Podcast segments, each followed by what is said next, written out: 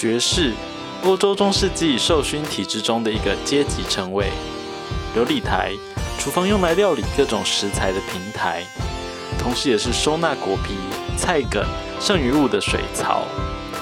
琉璃台上的爵士，就是把社会上被边缘或排除的议题、人物，体面的弹出主体，给予称谓。这里是爵士琉璃台。欢迎收听爵士琉璃台。今天在节目上面很高兴邀请到雷拉闪。会认识雷拉闪是因为我有经营一个粉砖叫做 Fashion Sex，然后雷拉他就是蛮常在留言区留言的，然后就让我认识了，然后就呃因缘机会之下知道他有开一个呃粉砖，然后他的名字也蛮特别的，我们请雷拉闪来为我们介绍一下喽。哎，嗨，大家好，我是雷拉闪的。那哎，为什么会是为什么会是这个名字？那是因为我的英文名字叫 Lara Shine，对，那直译就就是雷拉闪，闪闪发亮的那个闪。哎，然后我自己的话，我本身是双性恋，那就关注性别议题，那因此就是常常会在我的粉专写一些跟性别议题有关的讨论。那我常会谈的议题有性别。身体与性，那特别是女性的身体与性，以及自我探索与肯定，那还有多元性别以及文化和多元家庭。你的粉砖的名字是不是叫做雷拉闪地下电台？是的。呃，蛮有趣的是叫做电台，但是目前是不是是用文字的方式，还有搭配一些你找到的图片做经营这样子？没错，还有我们家猫的照片这样子。对，那目前 对，因为因为我个因为我个人是比较习惯用写写作跟阅读的方式在和人沟通，所以就是对目前虽然叫电台，但主要是以文字为主。不过就是感觉你也蛮多蛮蛮多话可以聊的，所以未来有机会你其实也可以开一个 podcaster，应该那个 podcast 应该也是蛮蛮有趣的这样子。OK OK 啊，好啊，对啊，希望希望有机会。好，那我们今天要聊什么主题呢？其实是呃，之前有看到你在脸书上分享，就是你想要带一个读书会嘛？那你要不要为我们介绍一下是哪一本书？你最近在带大家看？OK，我最近带的书也是我电台，哎，就是我的粉砖的一个常见的主题，就是关于身体跟性的探讨。对，那这本书叫做《你天生就是性爱女神》，那它的作者叫李安妮。哎，那这本书呢，它就是它的副标题是《唤醒爱、智慧、性能量的十堂课》。对，那我最近在高雄就是办了一个这样子的实体读书会。那为什么会想要找这本书？就是这本书你是怎么样？发现的，然后什么样的契机让你想要就是带这个读书会分享给更多读者知道？其实是我在逛书店的时候看到的。哦，对，嗯，对。那其实我自己的话，因为我自己我自己是生理女性嘛，对，那我就是一直以来我对性这个议题就很有兴趣。因为我其实也是从小就发现，哎，自己其实是有蛮丰沛的性欲望跟幻想的。哎，可是好像跟这个社会对女性的刻板印象还有期待很不一样。所以当我看到这本书的时候呢，马上就被吸引了，对，然后马上打开来看，对。那这本书一开始就讲到说，哎，就是这个这个社会都传递一种观念，就是哎，就是男人脑袋里面总是性，那男人就是精虫充脑。但是作者他本身还有他身边的女性朋友的经验却是，哎，其实女性比男性有着更强大的性爱需求。那我看到这段的时候就觉得，哇，哎。原来我不孤单，也就是哎，这个这个主题哎，我有兴趣，所以我就把这本书带回家了，然后就就就把它看完了。然后他看完这本书后，我第一个感觉就是，天哪，就里面有很多很棒的概念，就是值得让人们知道。所以有一天我一定有机会，我一定要办关于这本书的读书会。那读书会到目前为止已经办了几场？目前进行到一半，就是第三场。那我们总共在高雄市一共办六场。你们是每个礼拜四晚上嘛，对不对？是的。那你可不可以简单的在大概描述一下整个读书会一次的整个流程？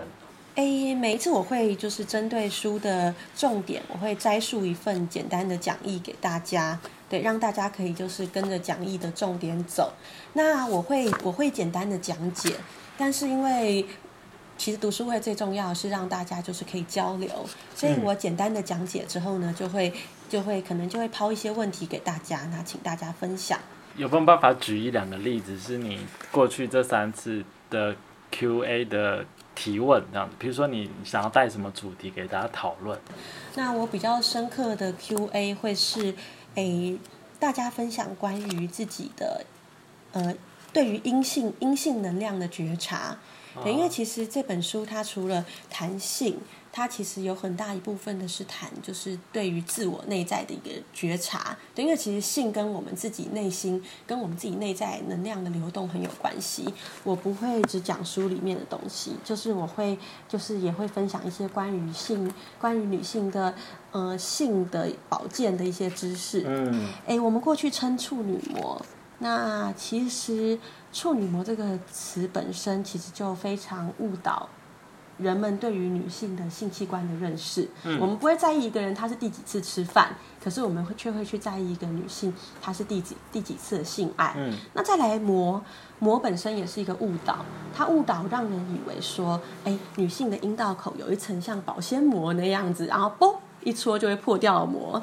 但其实不是这样，女性的阴道口呢是。本身有一些环状，有一些环状组织，它本身上面就是有孔的，它本身就不是密合的，它就不是密合的，所以我们月经才流得出来啊。不管你有没有性经验，你的月经基本上都可以流出来。所以呢，我们过去称处女膜，其实大大误导了大家对女性身体的认识。那其实这些组织它的正确的名称叫做阴道冠，哎，那冠的意思就是像花冠，就是这种环环状的组织。阴道冠它会不会流血？会不会受伤？那其实是跟你有没有充分的放松跟润滑一样，对，和男男性爱一样，其实跟你第几次性经验无关，因为它本身就是它本身就是一个有弹性的组织啊，对，所以跟跟性经验没有关系的。那百分之五十的女性在第一次的跟男男性阴茎的性经验是没有流血的，对，所以说。有一些女性，她在第一次性行为的时候会流血，可能反过来讲，有可能是呃太干燥，或者是没有很放松的情况下，然后又加上可能男生跟女生之间性爱的经验也没有很多，所以所以他流血了，是是有这个。意思吗？是的，没错。所以说，其实流血了不代表说不一定他第一次哦，可能第一百，也许第一百次，但是就是这次没有放松，还是会流血，所以跟哪第几次没有关系。哦，刚刚提到处女膜啊，因为其实我也有看一下这本书，因为就是就是。也很想要参与你的读书会，但是因为我不在高雄，但是我就是很努力看一下，它 里面也有，它里面也有翻转，就是我们现代社会对“处女”这个词的定义。没错，就是呃，我试着用我粗浅的了解来讲讲看好了，没有问题。就是呢。处女在古代应该是性爱女神的这个意思，就是说充满性爱能量的女性，然后她可能是在庙宇或者是祭祀相关的。地方的一个职位，然后他这个职位有一个重重要的意涵，就是让来的人他可以从他的身上去汲取很多性爱的能量，这样，所以他其实是一个非常神圣的一个职位。那不管他是呃，就是跟他是第几次性爱是没有关系的，这这个连接是没有的，是这样的情况。是的。那昨天讲完阴道冠之后呢，就是我发现。我我我很惊讶的发现两件事情。那第一件事情就是哦，我以为说阴道冠已经是个普遍大家知道的事情。没有没有。那再来呢？另一件事情就是，大家知道阴道冠之后，我感觉到大家的心情是很愉悦的，而且觉得非常耳目一新的，非常开心。哎，对于自己的身体有了一个新的认识。我也介绍到说，哎，其实不用担心，你没有跟男性的性经验，你就不能使用卫生棉条或者是。用进入式的自慰，因为其实你的 你的阴道口本来就是它本来就是开的，所以不用害怕说没有性经验所以会会痛之类的。最重要的是就是要充分充要充分的放松跟润滑。那因为介绍到讲到卫生棉条的概念，所以大家就是开始好奇起，哎，那卫生棉条，那甚至月亮杯要怎么用？那所以也因此让我呢就是很即兴的，就是决定，那下礼拜就是我会。我会开一个跟就是棉条和月亮杯怎么使用，那还有就是实际带带我的带我带我的棉条跟就是我收藏的月亮杯来跟大家分享，那也是帮也是让大家了解说，哎，除了垫卫生棉之外呢，我们可以我们面对生理期，我们还有更多可以就是哎可以陪伴我们生理期的方式，对，那让自己可以更更舒适自在，那不用担心有没有性经验这样。所以你是说下一次读书会的时候，你会带实体的东西，然后到现场就是介绍给呃女性朋友看这样子？对对对对对，我的读书会其实非常的，其实我的读书会不止在读书，就是看有讲到什么，那我也会搭配就是带一些实际实地实际的一些认识。哦，那下一次是四月九号，对不对？没错。好，四月就是过完清明年假的那个礼拜四。没错。好，回到这本书的书名，你天生就是性爱女神。嗯。然后副标题是唤醒爱、智慧、性能量的十堂课。嗯。所以说这本书它透过十个章节来带领读者。如何去找回自己内在的能量？第一课，第一课，哎，这样会不会太那个太正式？不会啊，就就就乱聊啊，就是等于第一课是可以剪接，对对对，我就乱聊了。嗯，踏上探寻神圣女性的旅程嘛，嗯，就是它的主旨是在讲说，我们现代的社会太重视阳性，是不是？对我们，我们太重视阳性能量，那也就是在性别的探讨里面说到的所谓。阳刚崇拜，这边补充一下，就是这个阳刚不是说很 man 的那种阳刚，而是说我们的态度，我们这个社会资本主义下面很强调、很鼓励的，就是那种很积极啦、往前冲啦，那种一直一直前进的这种动力，这样子。那相较于此，就是那个阴性的的部分，就是。比较没有被看到，就除了温柔等等的那一块，还有包括最重要就是认识自己的脆弱面，接纳自己的脆弱面，然后怎么样去跟这个脆弱去互动，这个就是现代社会非常缺乏的事情。所以他用这个第一课来带领我们去认认识自己的方式，对不对？是的，是的。那除了那除了接纳脆弱之外，那还有一部分是认识到我们的内我们的阴暗面。就是我们社会，我我们社会非常崇尚这种往前进的这种力量，对，但是我们我们不允许自己静下来，对，但其实我们每个人其实是有情绪的，我们的情绪，我们的情绪不只是不止脆弱，我们还有就是非常非常爆炸、非常就是强悍的一面，对，那这个具有爆炸性的情绪，其实也值得我们好好的认识跟理解。我这边朗诵一小段，他说我们。社会对于女性的这个阴阴性的这个状况，好像大部分都是停留在比如说慈悲啦、温柔啦，然后臣服跟美丽这样子。可其实这个女性特质又有一些有些能量，比如说疯狂、狂野，然后。非理性情绪的毁灭的凶猛的，是的，还有性欲的，这些其实也是也是要就是要也要看到这样子。那另外就是我也觉得，其实这本书啊，它虽然都是用男女就是这个两两个性别来做比喻，那有一些。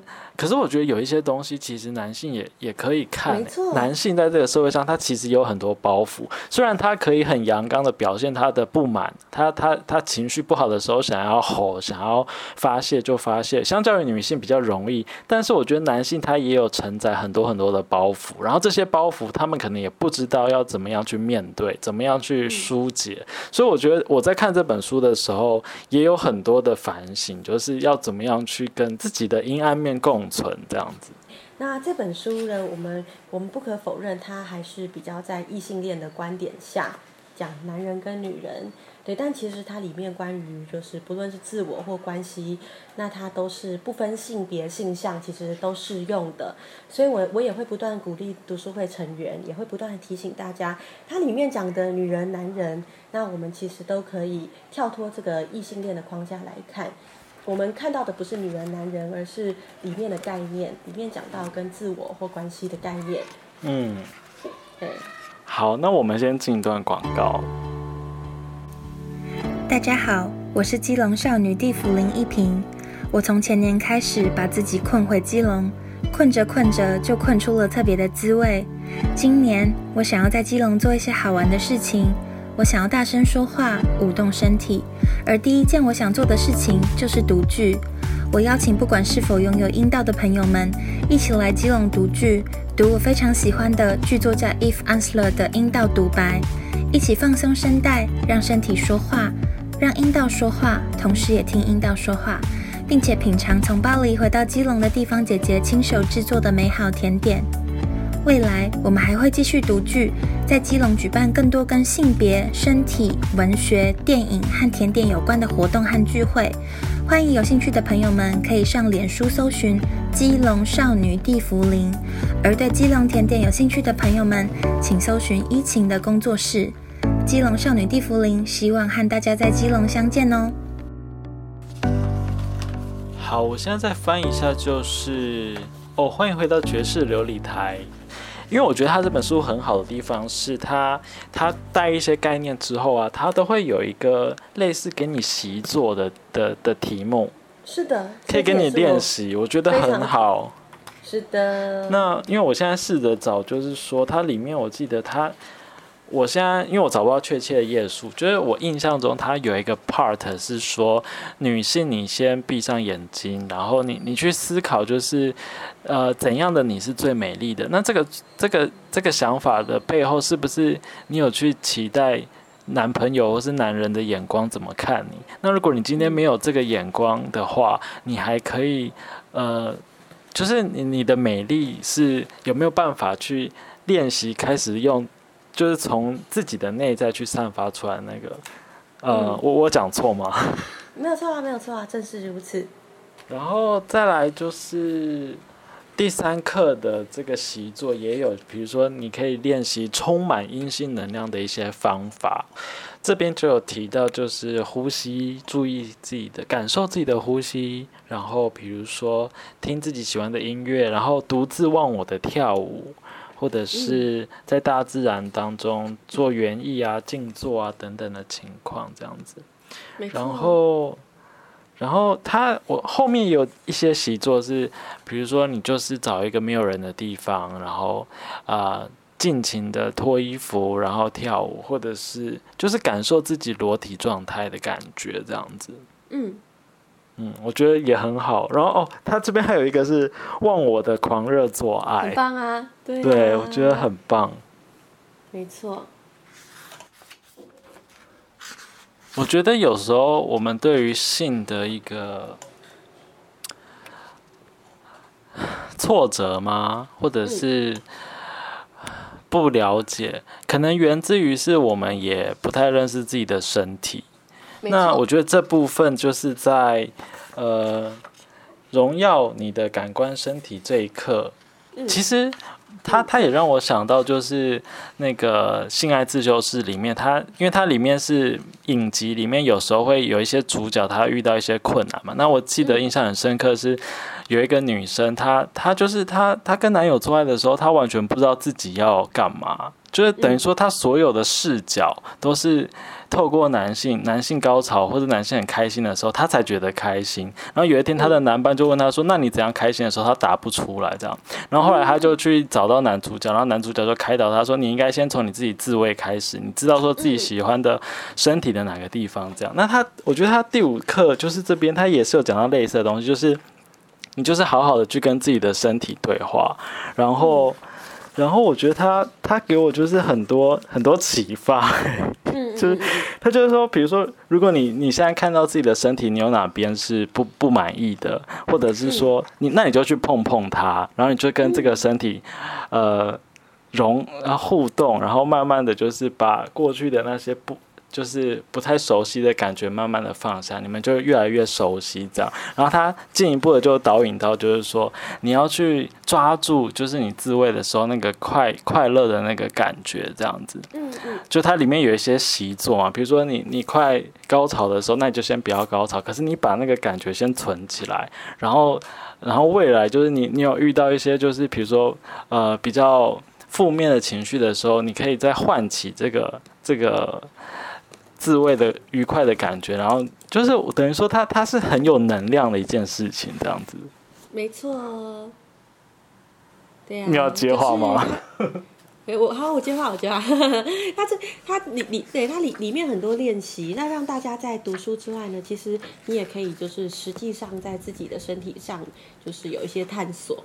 嗯，我觉得我主持这个节目的这这两次真的收获很多哎，我我不是在客套，因为上上一集是在就是访问到就是跟自慰成瘾有关的话题。然后那时候就有学到一些概念，比如说我们在自慰的时候不应该是情绪式的性欲来主导，就是有时候可能只是压力大，然后你要报复这个不好的感觉，所以你用自慰的方式来排解这样子。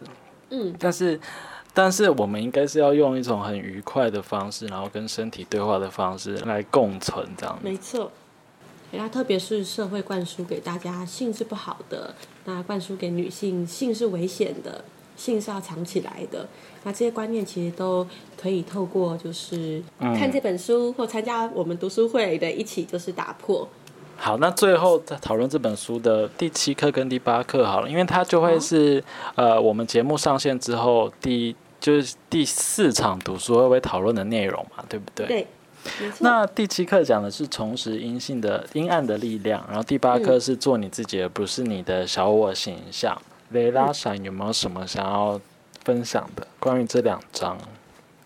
我们是否喜欢我们自己很重要，因为性它其实是一个非常赤裸的，不论就算你就算你是跟对方，还是你是自己一个人自慰，那性其实都是直直接最赤裸的去面对我们的身体。那所以这个跟我们喜不喜欢自己，我们接不接纳自己有很大的关系。那第七、第八章讲的就是。这样深入自己的内内在，那去面对自己，面对自己不愿意面对的部分，那去面对自己。如果你不喜欢你自己，那为什么？那有什么原因吗？那这些这些原因都需要我们好好了解。那重新把我们所不喜欢的自己的那部分重新拥抱回来。哎，然后。也许我们在成长过程中，或者是我们的现我们现在也是会面对很多来自他人的期待，期待你就是必须长成某种样子。可是那些期待都不比你自己，你自己怎么看待你自己还要重要。对，所以虽然讲的是表讲的是性，但其实最后其实都是在讲自己，都是在讲关于关于我们自己。对，我觉得自己怎么定位看待自己，嗯，对，因为现在就是长到长到这个样子的每一个人，可能多少都是还是有一些外在的压力而形塑成自己。那我觉得它里面就有一些一样是习作的地方，它它有一些有一些。分类，比如说，如果你是乖乖女，就是你是乖跟很听话，然后你也觉得其实你你这个不是你真真实的你自己的话，他这边就有一些冒险的建议，就比如说呢，你就勇敢的跟父母亲说出让你很烦、很厌烦、很生气或者很害怕、紧张的事情，或者是你就是播出一段时间一个人去旅行，然后不要让任何人来阻碍你，或者是就找一天跟朋友去舞厅，然后让自己疯狂的跳舞。或者是你就穿这个露胸露腿的衣服，然后拥有一个你从来都没有过的发型等等的。嗯嗯嗯。对，那如果你今天是一个壮烈自己的烈士，就是你你觉得什么责任都要揽在你身上。然后都要由你来去解决各种困难的。如果你是这种状态的的人的话，那他这边有一些挑战，就是比如说，你就播出一段时间都不工作，不照顾任何人，然后就好好的休息，或者是说告诉你照顾的人说，其实你有多累，压力有多大，就等于说他他有很多的实作是鼓励我们这些读者，就是勇敢的说出自己的情绪。然后说出情绪之后，也说出你的想法，就是它不是一个毁灭性的，就是把关系整个都撕破。它是说，呃，有一些功课应该是听听的人要做，比如说，因为我们现在很多时候都不敢说出来自己心里的想的话，可能是因为担心对方会有什么样的反应嘛。可是这个反应应该是对方要去承接的。那你说出来，然后你也有一些期待，期待你们的关系可以朝向什么样的方式发展。其实这真的是我们就是很多人要做的功课，要努力的目标这样。没错，是啊。所以我觉得收获真的很多。对，我觉得真的就是真的就是，虽然是谈性，但是其实是其实是透过性看见自己。那今天非常高兴能够邀请啊雷拉闪跟我一起对谈。那相关的资讯都可以在雷拉闪地下电台跟雷拉闪做联系，这样子。嗯嗯。好，那今天很谢谢你。OK，谢谢你。拜拜，我们下集见。拜拜。